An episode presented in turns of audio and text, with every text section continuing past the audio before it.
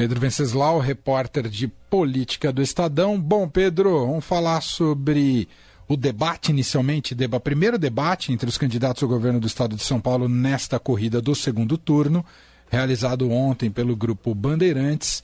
Uh, e queria te ouvir um saldo do debate ali no confronto direto entre Fernando Haddad e Tarcísio de Freitas. Quem se deu melhor, quem se deu pior? E aí, Pedro? Pode entrar no debate, só uma informação aqui em primeira mão. É, a cúpula do PSTB está indo nesse momento lá para a sede da para o comitê do Tarcísio de Freitas, do edifício Joelma no centro, para anunciar finalmente o apoio formal do PSDB à campanha do Tarcísio. O PSDB não vai apoiar o Bolsonaro, que fique claro.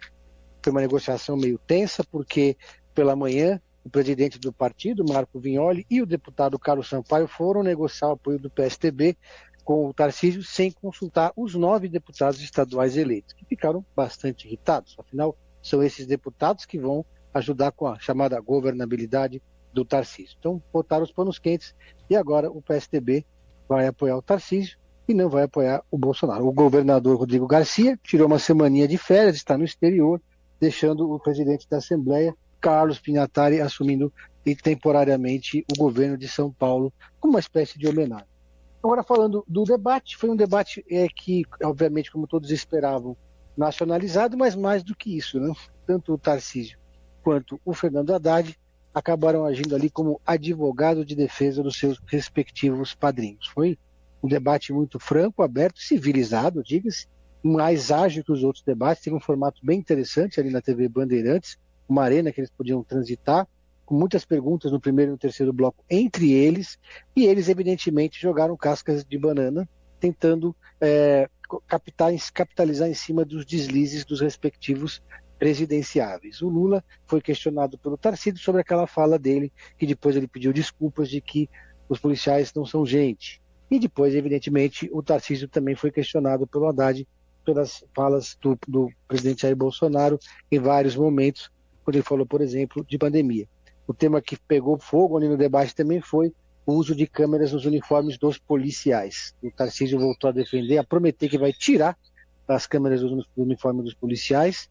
Prometeu também que vai levar o governo para o Palácio do, dos Bandeirantes, vai deixar de ser ali no Morumbi, e a sede do governo, a sede administrativa, se o Tarcísio vencer, vai para o centro de São Paulo.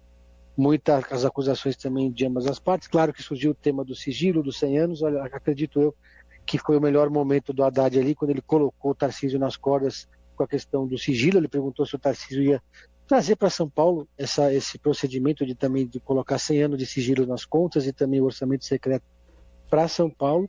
E também é, foi questionado, por outro lado, o Tarcísio botou também o Haddad contra a parede, falando dos casos de corrupção dos governos do PT. Apesar do clima, foi bastante amistoso entre os dois ali.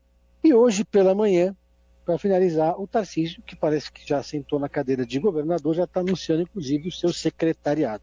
É mesmo? Hoje que já colocou hoje dois nomes, o Eleu de Spaiva é, e o Afif do Guilherme Afif Domingos. Os dois, segundo o Tarcísio, no evento pela manhã, estarão no seu secretariado. Já o Gilberto Kassab, que é o grande líder e operador político do Tarcísio, não deve estar no governo. Mas aí mostra um pouco qual é o clima que já ganhou na campanha do Tarcísio, que está aproximadamente 10 pontos percentuais à frente do Haddad aqui em São Paulo. Muito difícil reverter mesmo essa vantagem, especialmente no interior de São Paulo, né, Manuel? É, eu, eu, fiquei com a sensação, Pedro, mas queria te ouvir, você que ouve muito aí as campanhas, os bastidores das campanhas, mas que está muito difícil ter uma nova cartada né, para que consiga elevar o desgaste de um ou de outro. Senti muito, uh, muitas cartas marcadas, no, argumentativas ali na, no, no, no debate. Nada que pudesse soar diferente ou gerar alguma espécie de constrangimento no, no adversário ou algo que efetivamente o desgastasse. Me pareceu que eu já sabia todas as respostas. Você ficou com essa sensação também de, de, um treinamento dos temas que sempre aparecem?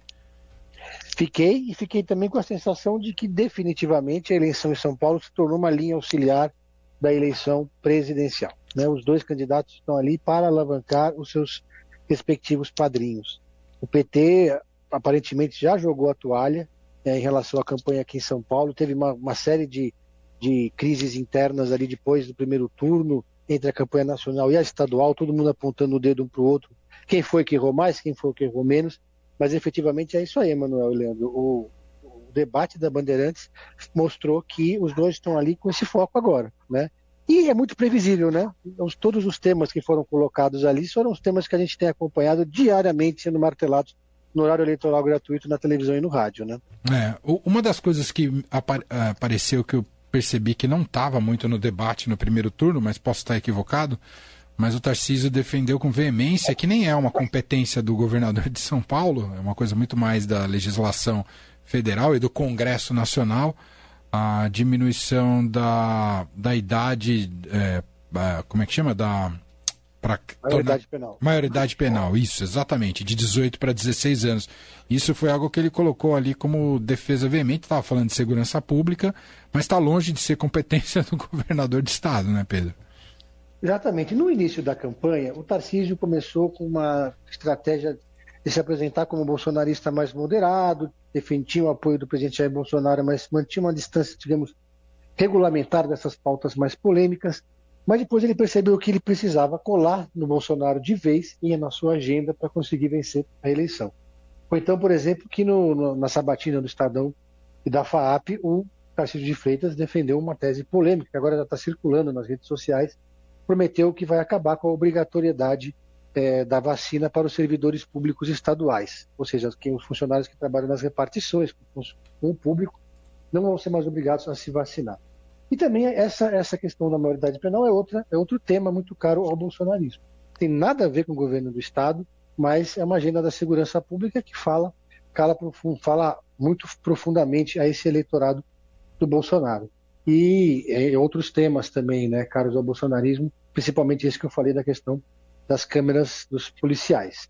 Então, tudo indica que nós vamos ter um, um governo, se caso de fato o Tarcísio vencer, uma gestão leal aos preceitos, digamos assim, bolsonaristas, com uma boa base na Assembleia, porque essa costura que o Tarcísio já está fazendo, já está dando a ele mais ou menos consolidada uma maioria na, na Assembleia Legislativa para poder governar, com o apoio do PSDB, com seus nove deputados, com os apoios com a base bolsonarista, mais aquele centrão paulista, o Tarcísio está caminhando para ter uma gestão razoavelmente tranquila. Muito bem, Pedro Venceslau, repórter de política do Estadão, com a gente às terças e quintas aqui no Fim de Tarde Eldorado e está todos os dias com o Pedro em série. E sempre fecha aqui seu comentário ao vivo com uma dica do Pedro em série. Qual que é a de hoje, Pedro? Uma série que eu gostei muito da Star Plus, que é a série Mike Além de Tyson. É uma cinebiografia, como essas muito vai naquela linha tradicional da cinebiografia de superação, garoto pobre do gueto que conseguiu chegar lá mas é, é, além disso, porque o personagem Mike Tyson é um personagem muito interessante, muito complexo. E é um filme que é, é uma série, na verdade, de oito episódios da Star Plus, que foca muito mais no personagem do que nas lutas. E, e inclusive o Mike Tyson não gostou, tentou processar uma biografia não autorizada, porque eles pegam, abordam todos os aspectos polêmicos, inclusive a prisão do Mike Tyson acusado de estupro em 1992. Eu achei interessante para quem gosta desse filão aí, é um prato cheio. Muito bem. Pedro, um abraço e até quinta-feira. Valeu, Manuel. Aliás, Leandro, um ele tá amanhã, né? O Pedro tá amanhã. Amanhã. Ah, então amanhã até amanhã. Tá comigo amanhã. amanhã. O Leandro que tá de folga. Então amanhã tamo junto, Pedro. Um abraço, hein? Tamo junto.